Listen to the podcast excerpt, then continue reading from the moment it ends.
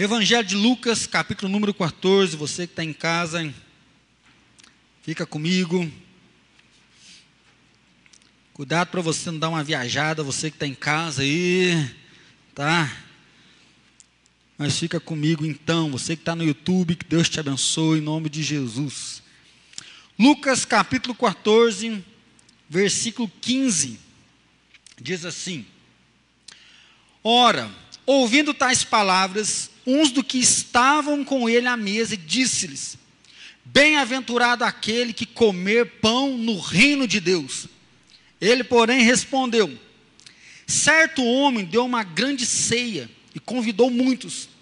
A hora da ceia enviou o seu servo para avisar os convidados: Vinde porque tudo já está preparado. Não obstante, todos a uma começaram a excusar-se. Disse o primeiro: Comprei um campo e preciso ir vê-lo. Rogo-te que me tenhas por excusado. Outro disse: Comprei cinco juntas de boi e vou experimentá-las. Rogo-te que me tenhas por excusado. E outro disse: Casei-me e por isso não posso ir. Voltando o servo, tudo começou, contou ao seu senhor. Então, irado, o dono da casa disse ao seu servo: Sai depressa para as ruas e becos da cidade traze para aqui os pobres, os aleijados, os cegos e os coxos. Depois lhe disse o Senhor, servo: Senhor, feito está como mandaste, ainda há lugar. Respondeu-lhe o Senhor: Sai pelos caminhos e atalhos e obriga a todos a entrar, para que fique cheia a minha casa. Porque vos declaro que nenhum daqueles homens que foram convidados provará a minha ceia. Porque vos declaro que nenhum daqueles homens que foram convidados provará da minha ceia. Uns aos outros, nós temos meditado aqui todos os domingos desse mês, não o grande mandamento: ama o Senhor teu Deus como o único Deus, e ama o teu próximo como né, a ti mesmo, como a si mesmo. A grande, o grande mandamento, então, né, a nossa vivência, a prática, a obediência nossa, é amar a Deus acima de todas as coisas, e da mesma forma que nós amamos a Deus, nós amamos o próximo. Só que o cristianismo, ele fez uma dicotomia.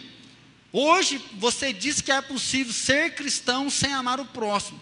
Tem muita gente que se diz crente, se diz cristão, mas ele é avarento, é o orgulhoso, ele não preocupa com o outro, ele não olha para o outro, ele desfaz do outro, ele é preconceituoso com o outro, ele luta pela causa dele, mas ele exclui pessoas, ele não quer saber de pessoas. Existem pessoas que dizem que amam Jesus, que são lavados, redimidos pelo sangue de Jesus, mas declaram em alto e bom som que elas não perdoam o fulano, que elas não perdoam o ciclano, e chega às vezes até a amaldiçoar algumas pessoas, e mesmo assim ela se diz cristã. Nós temos refletido um pouco no uns aos outros, porque a pandemia está separando mais ainda, assim. Já estava num déficit de amor no uns aos outros, e a pandemia, depois de sete meses, nós jogou a gente, cada um na sua casa, cada um na sua dor, e todo mundo está ferido. Né? Todo mundo quer um cuidado, todo mundo quer uma palavra, todo mundo quer um carinho, mas a tendência nossa é fazer uma lista do que nos falta. Né? Ninguém me ligou, né? ninguém se importou comigo, ninguém me chama, né? sozinho, mas a gente não olha a lista de quem a gente pode amar, de quem a gente pode cuidar, do que é que a gente pode fazer. Então nós estamos convidando você, desde o primeiro domingo desse mês, a olhar que juntos nós somos melhores, por quê? Porque nós praticamos o amor. E é o amor que vai mostrar para o mundo que Deus está em nós. Quando nós amamos uns aos outros, João vai dizer isso. Ele diz: Olha, quando o mundo olhar para vocês e ver que vocês estão juntos, como eu e o Pai estamos juntos, o mundo vai conhecer que Deus está nesse negócio.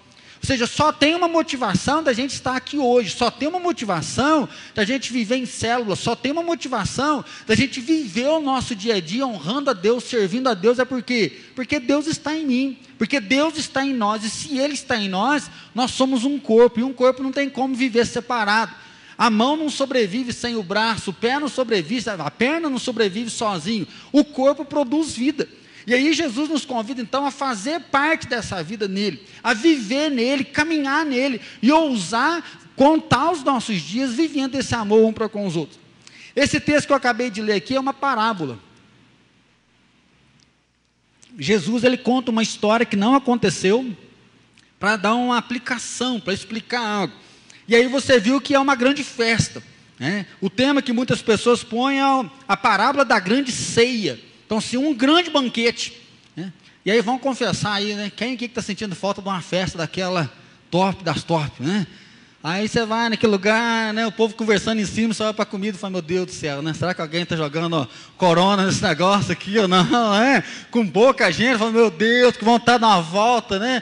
Tem umas pessoas que estão tá tomando até remedinho, que vontade de ir só no shopping já está bom, não sei nem de festa, não. E só dar uma voltinha já está bom. Então, assim, nós gostamos de festa. Né? Festejar é bom, ainda mais quando é de graça, né? Agora você pega o cartão de casamento, está assim, os noivos se despedem na igreja. Ixi, né? Ah, não, é. Ou então você sabe que vai ter festa, você fica olhando lá, você está lá assim, é, lista de presente, você está lá, confirme presença, né? Você fica esperando aquele cartãozinho para ver, para validar, porque nós gostamos de festa. Nós gostamos de comer, ainda mais quando é de graça, né? Então, assim, isso já está na gente, as nossas reuniões é maravilhoso. Agora imagina, além de ir numa festa, você é curado. Imagina eu ir numa festa de óculos, chega lá, começa a ficar embaçado, eu arranco o óculos e enxergo tudo certinho, por quê? Porque Jesus me curou. Imagina você com dor, bursite, com câncer, ruim. Você vai numa festa, além de comer, ouvir uma boa música, Jesus passa lá e te dá uma palavra e Jesus te cura. Se você começar a ler o, o início do capítulo 14, Diz que Jesus chega nessa festa, né, ele está na casa de um grande homem, e ele cura um homem, no meio da festa. A gente passa batido porque há uma briga, falando, onde se viu Jesus curar no sábado? Jesus tinha que curar no domingo, o senhor está errado, Jesus. As coisas aqui se faz assim, o senhor está desobedecendo a regra, o senhor está desobedecendo a lei. E aí Jesus falou, gente, se um boi de vocês atolarem, vocês vão desatolar ele, ou vai deixar ele lá atolado só no outro dia que vocês desatolam? Jesus quis mostrar que o fariseu, se um boi dele tivesse atolado, deixasse atolado, provavelmente o boi morreria. Então o fariseu tinha coragem de burlar a lei, tirar o boi dele lá, trabalhar, mas quando Jesus cura um homem, ele fala: não, o senhor não pode fazer isso não. Por quê? Porque o fariseu, né, considerado aqui como religioso, o coração dele estava na regra. O coração dele estava na lei, ele não estava enxergando um homem que estava lá naquela festa, né, que tinha uma limitação física, que tinha uma doença e foi curado.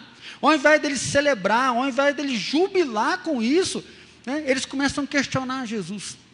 Depois disso, Jesus então começa a dizer: olha, se você convidar para comer na tua casa alguém que vai retribuir o convite, você já recebeu sua recompensa aqui na terra. Ah, não, vou convidar o fulano, porque nós somos amigos, né? Convidar a Amanda, que depois vai rolar um sorvetinho na casa dela, vai convidar nós, o Amar, quem sabe o ingresso lá na, numa festa que o Pedro fizer. Porque às vezes o convite que a gente faz tem endereço certo. Né? Você convida aquele que você gosta, você está retribuindo um convite. E Jesus fala: olha, você deve convidar o pobre, você deve convidar o excluído, você deve convidar aquele que nunca vai conseguir pagar você em nada. Porque aí você está fazendo e a sua recompensa vai ser no céu.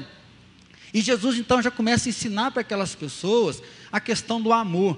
Ou seja, nós estamos numa festa, um banquete de celebração, todo mundo alegre, festejando. Eu curo uma pessoa, ao invés de vocês falarem, nossa, esse cara estava sofrendo, esse cara estava ferido, estava machucado, vocês querem que eu espere mais um dia.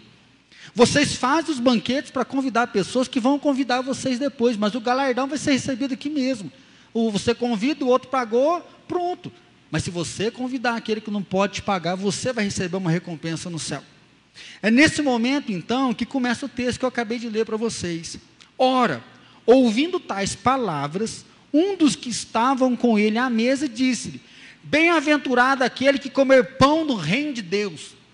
Quando ele fala o reino de Deus, eles ainda não acreditavam em Jesus ainda, né? eles viam Jesus como mestre, mas não como Messias.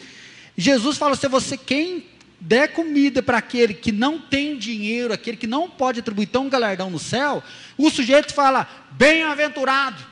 Né? Ele dá uma voz mais alta na mesa. É aquele que comer pão no reino de Deus, ou seja, aquele que estiver lá no céu, comendo pão lá no céu. Né? E aí, eu não sei se nós somos diferentes desse homem aqui.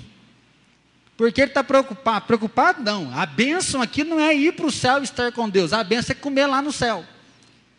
Você já fez essa pergunta aí para mim, para o Platini? Pastor, você acha que não vai comer lá no céu? é, aquele nem pergunta, já afirma. É, uma que todo mundo faz. Mas lá no céu a gente vai conhecer um ou outro? Ah, acho que não vai conhecer. Não, mas então no céu, como é que eu vou estar lá se eu não conhecer? É? Então, assim, a nossa questão no céu está muito ligada à terra. Enquanto esse cara está questionando, fala, não, bem-aventurado aquele que vai comer pão lá no céu, nós estamos aqui da mesma forma, ligados se a gente vai comer, se a gente vai dormir, se o céu vai ser uma rotina chata, se a gente vai ficar só cantando, se vai trabalhar, se nós vamos conhecer outras pessoas lá. E aí Jesus então conta uma parábola. Jesus fala que um homem muito rico, ele deu uma festa de arromba, e ele mandou o convite e depois manda confirmação, igual nos dias de hoje. Se eu não confirmo, a pessoa, o cerimonialista vai lá confirmar, e aí ele volta e fala: ih, rapaz, ó, o povo está escusando, né? O povo tá, tá, não quer vir. Mas por quê? Não, um falou que comprou um terreno e precisa dar uma olhada no terreno. Então, assim, não pode deixar para amanhã? Se ele comprou o terreno, ele já sabia, ele fechou o negócio, agora ele tem que ver o imóvel, e aí ele fala que ele não pode ir. O outro fala que comprou um trator novo, né? assim, juntas de boi, eu tenho que ir lá testar minhas juntas de boi. Comprei um trator novo, comprei um carro, uma máquina nova, eu preciso testar essa máquina, ou seja, a profissão, então se já está comprado, tem que testar. O outro fala, ah, eu casei, e aí, como eu casei, eu não posso ir, tenho que cuidar da minha esposa. Você sabe como é que é essa relação familiar.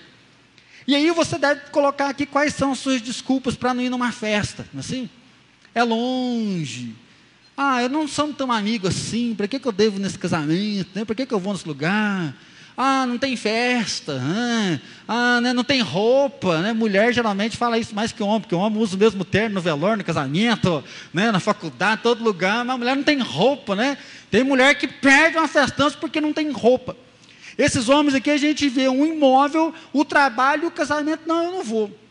E aí então, nesse momento, o Senhor ele fica furioso e fala: olha, vai pega os coxos, pega os cegos, pega os desvalidos e trazem eles para a festa. Esse cara vai e pega. Quem são essas pessoas? Essas pessoas são pessoas indignas para um fariseu. Na festa que Jesus estava, só não estava quem? O cego, o coxo, o aleijado, o paralítico, porque eles eram tidos como indignos, a tal ponto de não poder nem entrar no templo. E agora o Senhor fala: vai lá e traz os indignos. Se aqueles que são dignos não querem vir, então traz para cá os que não são dignos. E aí o servo vai lá e traz cego, traz coxo, traz manco e coloca aquelas pessoas no banquete e fala: ó, ainda tem lugar. E ele fala assim: vai então, né, pelos becos, vai pelas ruas e traz quem você achar pelo caminho, obriga. A ideia da obrigação, ou seja, vai dar trabalho para trazer essas pessoas. Porque provavelmente está falando do gentio. Gentio é aquele que é pagão, aquele que acredita em outros deuses, que não acreditava no próprio Messias. E ele vai trazer essas pessoas, e aí então vai completar os assentos da mesa. Então os indignos e os gentios, eles vão poder comer nessa mesa, e aí o texto encerra da seguinte forma: Porque vos declaro que nenhum daqueles homens que foram convidados provará a minha ceia. Ou seja, nenhum dos homens que eram dignos vão provar a minha ceia. E quem vai provar a minha ceia são os indignos e são os gentios. Se você depois caminhar um pouco mais, versículo 33 diz assim, ó: Assim, pois, todo aquele que dentre vós não renuncia a tudo quanto tem, não pode ser meu discípulo. O sal é bom, mas se ele perder o sabor, ele não presta para a terra, a não ser para ser lançado fora. O que esse texto tem a ver uns aos outros, porque é um texto que fala muito forte sobre salvação. Jesus ele conta uma parábola para dizer que o Messias veio, que o rei veio e deu uma festa. Ou seja, Jesus veio e proclamou a salvação, Jesus veio e proclamou o perdão. Jesus veio e proclamou uma nova vida. Olha, por amor a vocês eu vim, eu vou morrer na cruz, vou verter o meu sangue por vocês e vocês vão ter nova vida. E Jesus então convida os judeus, Jesus convida aqueles que eram seus para o banquete. Mas aqueles que se achavam dignos, retos, honestos, doutores da lei, os bons religiosos, eles não quiseram participar do banquete, é isso que fizeram com Jesus. Eles rejeitaram Jesus, eles negaram a Jesus, eles não queriam servir Jesus, a viver com Jesus. E aí Jesus então ele alcança, ele alcança o coxo, Ele alcança o doente, ele alcança o desvalido. Jesus alcança aquele que era indigno, aquele que não tinha direito e traz para junto de si para viver uma nova vida. Então tem pessoas que só enxergam a letra e não enxergam a gente. Tem crente que só enxerga a regra, só enxerga o jeito certo de se fazer, mas não consegue olhar para o outro não conseguem enxergar a dor do outro. Viraram pessoas né, né, apáticas, pessoas que não conseguem sentir mais nada, não conseguem olhar mais para o outro para poder cuidar do outro. E aí é um grande perigo para mim para você ter muito tempo de cristão e costumar com a rotina evangélica. A rotina evangélica de fazer uma devocional, ler um versículo, ler a Bíblia, a rotina evangélica de vir para o culto. Né? E um dos grandes problemas nós de não ter culto no domingo à noite é que parece que a nossa fé começou a esfriar. Não sei se você começou a sentir isso na tua casa. Pastor do céu, quando que o culto vai voltar? Porque estou esfriando, estou esfriando. Eu até dei risada em alguns casos, porque algumas pessoas falavam assim, pastor, quando que vai voltar a ter culto? Eu falei assim, já voltamos, meu irmão. Ah, é? O das sete e meia ou das cinco e meia? O das sete e meia na quarta e das nove horas do domingo. Ah, eu queria saber do culto de domingo. Então, assim, Voltamos o culto de quarta EBD, mas não vale. O que vale é o de domingão, porque domingo é o dia do Senhor, não é assim? Domingo a palavra é melhor, tem mais gente. Então, assim, existe uma rotina que nos tranquiliza como crente. Existe uma rotina cristã que isso traz paz no nosso coração. Né? Até mesmo a questão de dizimar, de dar uma oferta. Eu vejo que às vezes tem algumas pessoas que não conseguem dizimar alguns dias, uns meses, tem alguns problemas. Ele chega perto da gente, ó oh, pastor, eu não estou dando dízimo, eu vou pagar tudo depois, viu? pode deixar que eu vou acertar com coisa que a gente está cobrando. Né? Então assim, nós nos cobramos com a nossa rotina cristã. Nós nos cobramos com os nossos afazeres, né? com as nossas né, ordenanças de Jesus para viver. E nós esquecemos do outro. Nós passamos na rua batido sem olhar, às vezes não dá um bom dia, às vezes trabalha tanto tempo, estuda tanto tempo, não consegue falar de Jesus para aquele que está do nosso lado. O fariseu mostra isso, Jesus cura e fala: não, hoje não, você tem que curar outro dia. O fariseu está procurando algo em Jesus para condenar Jesus, porque ele está desobedecendo as regras. E aí a gente vê hoje muitas vezes briga entre igrejas, que isso pode, aquilo não pode, isso pode, aquilo não pode, mas nós não estamos falando de amor ao próximo, de cuidar do próximo, de poder abençoar o próximo. Nós estamos falando aqui de você ter que concordar com tudo que as pessoas fazem, de concordar com o erro, mas de poder amar a pessoa acima do erro, porque foi isso que Deus fez comigo, foi isso que Deus fez com você. Jesus disse que a vida ela é mais importante. Jesus ele toca aquele homem na festa, ele cura aquele homem para dizer: olha, a vida é mais importante, porque eu vim buscar e salvar aquele que estava perdido. Tem gente que quer o primeiro lugar. Jesus comenta que lá na mesa tem pessoas que estão buscando os melhores lugares, e não só para comer, porque provavelmente quando você vai numa festa de casamento, né, na hora que os padrinhos estão cumprimentando, você já está. já tomou uma água, né? Você já vai para o lugar, ainda mais você está meio sozinho, porque às vezes você tem vergonha de sentar na mesa que tem muito. Né? A gente brinca quando vai fazer um coffee break na igreja, a gente fala, irmãos, pega e sai, que tem uns irmãos que vai lá, eu tenho 50 atrás dele, ele não desenrosca de jeito nenhum. Por quê? Porque a gente quer comer. Então, assim, Jesus fala, cuidado, porque naquela época não era só o acesso à comida. É porque sentava o principal e perto do principal sentava os principais. Igual Jesus estava ali, João do lado, e João reclinava em Jesus, aquele que Jesus amava. Provavelmente, então, a mesa era composta, esses filmes que a gente vê medievais, né, lá na frente está o rei, a rainha, a princesa, o lorde, o conde. Então, assim, era um sinal de status. E aí que Jesus fala assim: olha, se você está procurando o melhor lugar, toma cuidado. É melhor você sentar lá atrás e alguém ir lá atrás, ô, você vem cá, senta aqui na frente, nós reservamos um lugar para você, do que você sentadão no casamento, você já pagou esse mico. Você está sentadão num lugar bom lá, aí chega o cerimonialista, tudo bem, tudo bem. Você podia dar licença que aqui é o lugar dos padrinhos? Senta mais para trás, por favor. E aí você fica vermelhinho, morrendo de vergonha. Jesus fala isso. Ele fala: é muito melhor você sentar atrás e ser honrado de alguém trazer você na frente, do que você sentar na frente e alguém levar você para lá, porque você se acha importante. É nesse momento que ele fala assim: ó, é melhor você convidar alguém que não vai ter dinheiro para pagar e você vai ganhar galardão no céu, do que você convidar alguém que vai te convidar de novo. Por quê? Porque você às vezes quer status. Não é uma crítica que você não pode chamar amigos. Não é uma crítica que você não pode chamar o pastor para ir lá na sua casa. É uma crítica que muitas vezes as nossas atitudes elas estão concentradas no que nós vamos receber e no que as pessoas vão falar de nós e não no cuidado para com o próximo. Não no amor para com o outro. Nós viramos tão religiosos que dia após dia nós não conseguimos estender o braço, preocupar com uma pessoa, orar. E aí, nesses dias tão conturbados, vamos confessar um pecado não precisa levantar a mão, não. A gente passa a semana inteira sem mandar um zap para uma pessoa falando, estou orando por você. Como é que você está nessa pandemia? Deus abençoe a sua vida. Não, eu orei hoje, jejuei quarta-feira. Não, eu fui no culto, eu assisti a lá, não estou perdendo uma live. Sim, é excelente, não estou falando contra isso. Mas nós fazemos a leitura, a oração, devocional e jejum para fortalecer a nossa vida, para a gente poder amar o próximo, tocar o próximo, cuidar do próximo. Só que aí essa é a dicotomia, parece que a gente consegue dizer que a gente é crente sem o outro. E Jesus começa a pontuar isso, que o religioso está esquecendo o cuidado, o religioso está esquecendo o amor. Tem pessoas então que estão só na disputa pelo melhor lugar, né, fazer o bem simplesmente porque vai retornar. Tem gente com o olho grande no que vai receber no céu. Bem-aventurado é aquele que come pão no céu, porque a comida de lá vai bombar. Né? Comer das folhas da árvore da vida você vai servir de cura, né? E aí a gente fica nessa, como é que vai ser a picanha da terra boa, como é que vai ser a picanha do céu?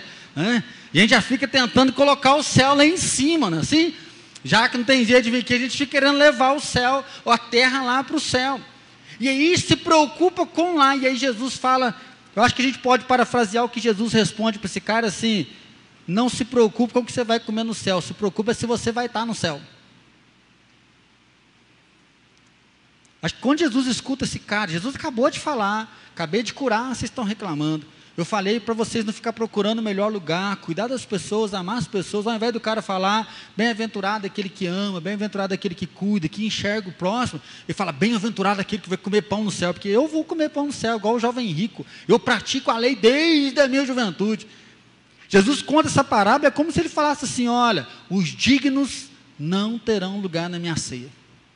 É o que está escrito no final aqui, ó. Porque vos declaro que nenhum daqueles homens que vos foram convidados provará a minha ceia. Quem foi convidado digno? Ele fala, nenhum desses dignos vão provar a minha ceia. Por quê? Porque o digno era soberbo, o digno só olhava para o seu umbigo, digno era egoísta e achava que por praticar o bem, ele vai conseguir chegar no céu. E Jesus fala: Não, eu vim para aqueles que são pecadores, eu vim para aqueles que estão doentes, eu vim para aqueles que precisam de mim, vão se entregar a mim, esse sim eu vou caminhar junto com ele. Por isso que Jesus fala que aquele que não conseguir até mesmo abandonar pai e mãe por causa do evangelho, não é digno dele. Jesus fala que aquele que não o ama a ponto de se entregar a ele, não é digno da palavra. E aí ele vai encerrar esse tempo dizendo sal. Se você é sal e não salga, você não presta vai ser lançado fora. E aí nós podemos ver o que Jesus está dizendo é que os, aqueles que se acham dignos, mas não conseguem amar um ao outro, não vão herdar o reino dos céus. Você pode lembrar quando Jesus está falando do seu sermão profético em Mateus, que ele vai separar os da direita e os da esquerda. Os da direita ele vai dizer: Vinde benditos do meu Pai, porque eu tive fome, tive sede, tive nu, tive preso, tive sem roupa e você foi me visitar, você me deu de comer, você me deu de beber. Os dignos assim, mas Senhor, quando que a gente viu? A gente nunca fez isso para o Senhor. E Jesus fala: quando você fez a um dos meus pequeninos, a mim você fizeste. Então, se você visita na cadeia quem? É um indigno. Você põe roupa em quem? Aquele que está na miséria. Você visita aquele que está precisando. Você dá água para aquele que está sedento, você dá comida para aquele que não tem, você vai atrás de um doente, você vai atrás de um indigno. Jesus fala: se você cuidou de um indigno, você cuidou de mim. Se você fez isso para alguém, você fez isso para mim. Vinde benditos do meu Pai. Por outro lado, Jesus olha para aqueles que estão na esquerda e fala: Apartai-vos de mim, malditos, porque eu tive fome, sede, preso, nu. Você não me visitou, não me deu de comer, não me deu de beber, não me visitou, não conheço você. Ele fala: Mas Jesus, quando que o Senhor precisou? Se o Senhor precisasse, a gente faria. Falou, não conheço vocês, apartai-vos de mim. O detalhe é que os da esquerda falam, Senhor. Eles conheciam a Jesus, mas eles não conseguiram viver com Jesus. Eles não quiseram obedecer à voz. E aí é muito forte esse texto para mostrar que Jesus veio para mostrar que nós somos doentes. Nós somos falhos, nós erramos e nós temos meditado isso durante o mês. Nós falamos com pessoas, nós ferimos pessoas, nós machucamos pessoas, mas através de Jesus nós pedimos perdão, nós arrependemos e nós insistimos, nós caminhamos, nós abençoamos mais gente. Então, bem-aventurado aquele que come. Jesus faz esse convite, então, para mim, um convite para você a pensar onde nós estamos rejeitando o convite dele. Um foi ver o terreno, outro foi ver os bois, outro foi lá porque casou. Onde é que nós rejeitamos o convite para a ceia? Onde é que nós negamos a Deus? Onde é que nós negamos Jesus na nossa vida? E eu acho que uma das coisas que nós erramos drasticamente é que nós negamos a Deus não amando o próximo. Porque nós confessamos que nós somos crentes, nós somos presbiterianos independentes, aleluia, glória a Deus. Nós nos batizamos, nós falamos na faculdade, eu sou pastor, você fala no seu trabalho, eu sou crente. Nós, nós afirmamos Jesus. Religiosamente, nós aguentamos o tranco. Nós batemos o pé, ninguém me tira disso mais não. Você enfrenta a esposa, enfrenta a esposa, enfrenta seus pais. Nós enfrentamos pessoas para falar, eu sou de Jesus. Glória a Deus, e é isso mesmo. Mas quando nós não amamos o próximo, nós não obedecemos a Deus, nós rejeitamos o chamado dele. Porque ele falou: "Amo o Senhor teu Deus como único Deus e amo o teu próximo como a ti mesmo". E aí, quando que nós rejeitamos o convite, por que, que nós não vamos? Ah, fulano de tal não merece. Ah, estou ocupado demais. Ah, já cansei. E aí nós queremos, cada vez a gente começa a colocar alguns empecilhos para a gente tocar o outro, para a gente abençoar o outro. E aí quem é que nós temos que amar? Os indignos, os pobres, os aleijados, os cegos, os nus, os gentios que somos nós hoje. A salvação chegou até eles. E ele ainda falou brigas, ou seja, vai dar trabalho. Vai dar trabalho trazer essa gente para o banquete, vai dar trabalho trazer essas pessoas, vai dar trabalho amar. Amar dá trabalho. Amar não é fácil. Amar machuca. Às vezes a gente vê uma pessoa que namora e fica ali, vai machucando, machucando, quando termina, fala, agora vou ficar um tempo. Mas por que você vai dar um tempo? Ah, estou muito machucado, porque eu sofri muito nessa relação. E aí muitas vezes nós não queremos ser feridos mais, nós não queremos nos machucar, enquanto Jesus está se machucando por nós. Jesus se machucou por nós na cruz e ele continua sumindo, ele continua se machucando, para que eu e você tenha coragem de viver o Evangelho. Eu e você tenha coragem de ser melhor. Eu e você tenha coragem de dar um pequeno passo. Não é dar muito, não. Tem um livro da Joyce Meyer, eu achei muito fantástico, que ela fala assim: a revolução do amor começa com pequenos atos. A revolução do amor começa com pequenos gestos que são feitos constantemente. Porque às vezes nós queremos mudar a nossa cidade, vamos fazer um projeto social para as crianças, vamos fazer um trabalho para aqueles que estão na rua, vamos fazer um trabalho para cuidar das mulheres, vamos fazer uma coisa para a gente entrar na escola, a gente almeja grandes projetos e tem que ter grandes projetos. Só que grandes projetos existe muita pessoa, exige muito dinheiro, e aí a gente fica se programando, sonhando, orando, para que aconteça uma grande obra, e a gente não con consegue fazer a pequena. Um dos desafios que eu tenho pensado para mim com essa pandemia é ver que o número de amigos nossos está lá embaixo. Eu estou vendo um tanto de adolescentes jovens cabelando que está sozinho. Estou vendo um monte de idosos reclamando que ninguém vai, que ninguém liga. Eu estou vindo aí de uma criança pequena que agora tem quatro anos e virou pré-adolescente. Falei, baixa a bola que você está com quatro ainda, não é? é com oito que é pré-adolescente. Né? Mas assim, quando entra um neném na casa da gente, o povo some. Não é porque eles não querem ir, porque a gente não convida mais, que isso é só choro, choro, choro, né? Que agora nós estamos tentando entrar no clima de trazer gente para nossa casa, e quando a gente foi entrar no clima, entrou a pandemia. Então, assim, a casa está vazia. E eu tenho conversado com algumas pessoas, pastor, eu não tenho amigo. Nós estamos vivendo o desafio de fazer novos amigos. De romper o nosso egoísmo, porque nós nos bastamos.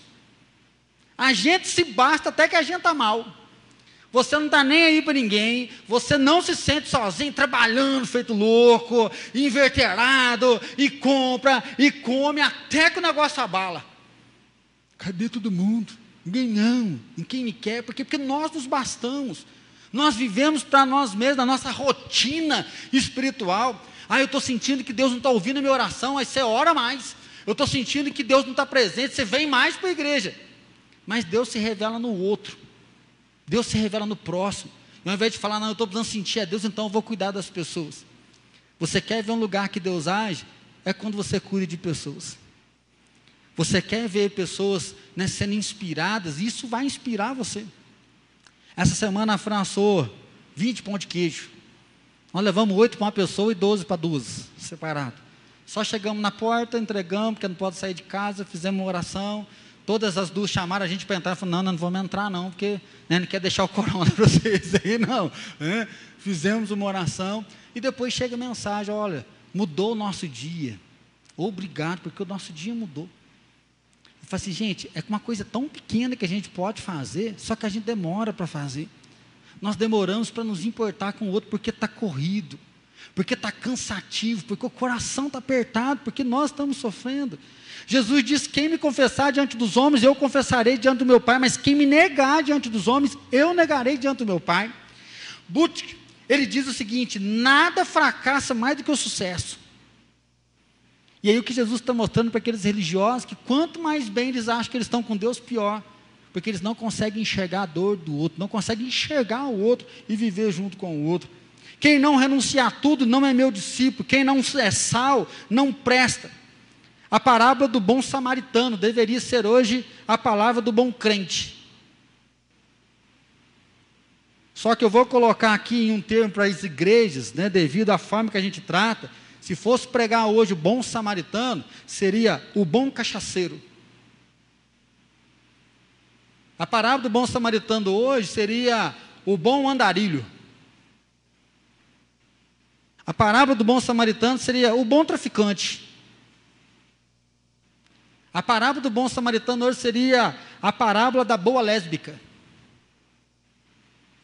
As pessoas que às vezes nós rotulamos que não têm Deus, é aquele que cuida do outro, enquanto o crente está atrasado para o culto. Porque é isso que o sacerdote o, levite, levita faz. Quando Jesus fala a parábola do bom samaritano, ele está respondendo para um religioso: quem é o meu próximo? Jesus fala: o próximo é aquele que está próximo. Só que enquanto o religioso passa de largo, o samaritano amou e cuidou daquela pessoa. Então não se preocupe se vai ter pão no céu mas se preocupe se você vai estar no céu. Em um dos meios de saber se nós vamos estar no céu, Jesus diz: Quem me ama e me ouve, quem me ama é aquele que ouve e pratica os meus mandamentos. Diversas vezes Jesus fala isso. Quem me ama é aquele que ouve e pratica os meus mandamentos. Mas quais são os mandamentos? Amo o Senhor teu Deus como o único Deus e amo o teu próximo como a ti mesmo. O nosso chamado, então, é amar pessoas. O nosso chamado não é olhar para nós, o nosso chamado é olhar para Cristo. E olhando para Cristo, nós vamos cuidar de pessoas. Os dias não estão sendo fáceis, o amor não está sendo fácil, mas Jesus nos amou e Ele veio. Jesus tocou o nosso coração e Ele está aqui. Hoje à tarde, uma pessoa mandou uma mensagem para mim no WhatsApp: falou, tá, olha aí que legal. E aí alguém chegou para o pastor, né, a mensagem era padre, mas chegou para o pastor e falou, pastor, não volto nessa igreja mais. Foi por quê, meu irmão? Foi porque nessa igreja tem gente mentiroso, o povo é falso, não ama nada, vem no culto, mas nem liga para a gente, eu não volto nessa igreja mais. O pastor falou, vamos fazer o seguinte, eu vou te dar um copo d'água e você vai dar uma volta no volta do quarteirão. Se você chegar aqui e não cair nenhuma gota, você pode sair da igreja que eu te abençoo. Mas se cair, você vai ter que ficar aqui. Aí diz que o cara foi devagarzinho. Na hora que você vendo, pastor, posso sair? Ó, não caiu nem um, nem um pingo d'água. E o pastor falou assim: por que, que não caiu nem um pingo d'água? Ele falou: não, porque eu estava olhando aqui. Ele falou: quando você ficou olhando para o copo, você viu algum fofoqueiro? Ele falou: não. Você viu algum traidor? Não. Você viu alguém que não ama? Não. Por quê? Porque ele ficou aqui concentrado. Às vezes nós concentramos tanto na vida do outro para julgar, que ao invés de amar, a gente começa a odiar. Ao invés de falar, nossa, misericórdia, aquela pessoa está precisando de oração. A gente aponta, o dedo dele é ruim mesmo, tem que pagar. Às vezes você até chuta. Ah, está sofrendo demais, que deve ter sido muito ruim quando era nova. E aí a gente quer fuzilar as pessoas ao invés de salvar as pessoas. Um ao outro não é uma missão fácil, por isso que nós comentamos, nós erramos. Nós fracassamos em vários momentos. Mas Jesus falou que Ele nos dá vida e vida e abundância. Jesus diz que se alguém estiver nele, vai viver eternamente. Nova criatura é e as coisas se renovam todos os dias. Em Jesus nós podemos renovar todos os dias, em Jesus nós podemos recomeçar todos os dias. Então, meu irmão, faça mais amigos. Lembre mais dos seus amigos. Converse mais com as pessoas. Estenda mais a mão. Agora tem gente que dá mais sorriso que ninguém vê, não é assim? Mas nós podemos cuidar melhor das pessoas, nós podemos abençoar mais as pessoas. Você pode começar com a sua casa, fazendo um cafezinho diferente amanhã. Você pode começar na sua casa sendo um pouquinho mais gentil. Você pode começar com seus colegas de sala, que está todo mundo cansado de assistir aula, cansado de assistir aula. Você pode mandar um versículo, você pode mandar um oi, você pode fazer uma oração. Você pode começar com seus colegas de trabalho. Nós podemos fazer algo diferente. Sábado retrasado, eu e a Alice estava brincando na rua de casa e pensei em fazer alguns aviãozinhos para ela.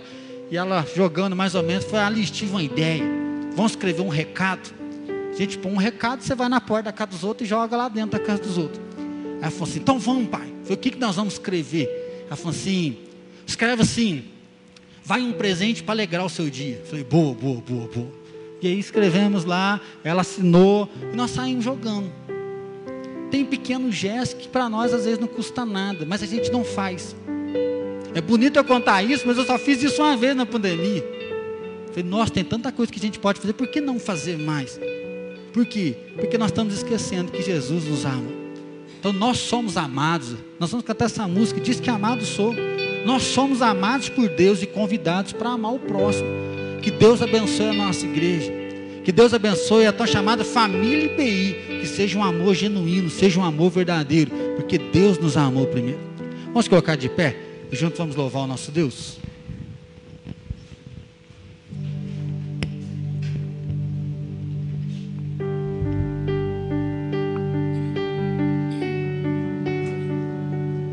Coloque seu coração na mão do Senhor. Às vezes você não está se sentindo amado, você está se sentindo sozinho. Deus está contigo, o bom pastor está com você, você é amado. Deus ama você. Você fala, ah, eu não tenho capacidade para cuidar do outro, porque eu estou tão só. Deus te diz hoje, eu estou com você. Vai, vai na tua fé que eu estou contigo. Senhor Jesus, bendito é teu nome. Obrigado pelo teu amor. Obrigado porque a tua salvação chegou na nossa casa. Obrigado porque nós éramos indignos e o Senhor olhou para nós e nós estamos hoje aqui. Senhor, nós não queremos nos fechar na nossa casa, nós não queremos nos calar nas nossas dores, nas nossas feridas, nos calar também debaixo do orgulho, concentrando só na nossa casa. Senhor, há tanta gente para ser amada, tanta gente para ser cuidada, tanta gente para ser convidada para esse banquete. Senhor, nos usa com essa unção de cuidado. Senhor, nos usa para alcançar as ruas, nos usa, Deus, para alcançar as vielas, nos usa para chegar nas casas, nos apartamentos, nos usa para chegar nos corações sedentos. Pai, usa a nossa igreja. Senhor, usa cada irmão que está junto com a gente aqui hoje, nos ligando aqui. Pai, nós nos unimos a Ti em uma só palavra, eis-nos aqui. Pai, nos usa como teu canal de amor, nos usa como teu canal de bênção. Vai à frente, ó Pai. Deus, que esse final de mês agora, Pai, nessa semana, pessoas sejam tocadas, pessoas conheçam o teu amor, pessoas conheçam a tua salvação através de nós. Senhor, trabalha o nosso coração, trabalha o nosso ser, Pai, nos dá um desejo de amar, Pai, nos dá a vontade de cuidar do próximo, de enxergar, Pai, que a parábola do bom samaritano seja sobre nós, que a parábola do bom samaritano seja sobre nós, os bons crentes, que estão alcançando pessoas, tocando pessoas com o teu amor, com a tua salvação. Assim, Deus, vai à nossa frente essa semana. Pai, abençoe aqueles irmãos que estão precisando de um milagre para fechar o mês, precisando de uma palavra, Pai, de um toque, de um cuidado. Senhor, guarda a nossa noite de sono, trazendo paz, trazendo descanso e prepara um mês inspirador. Prepara um mês para a gente avançar. Prepara um mês para caminhar na tua presença. Prepara um mês para estar cheio do teu poder e anunciar o teu evangelho, anunciar o teu poder todos os dias da nossa vida e que a graça maravilhosa de Jesus Cristo, Senhor e Salvador, com o amor do Pai Todo-Poderoso, e que a paz do Espírito Santo seja derramada sobre cada um de nós e sobre todo o teu povo que está espalhado na face da terra hoje e para todos sempre. Amém, Senhor.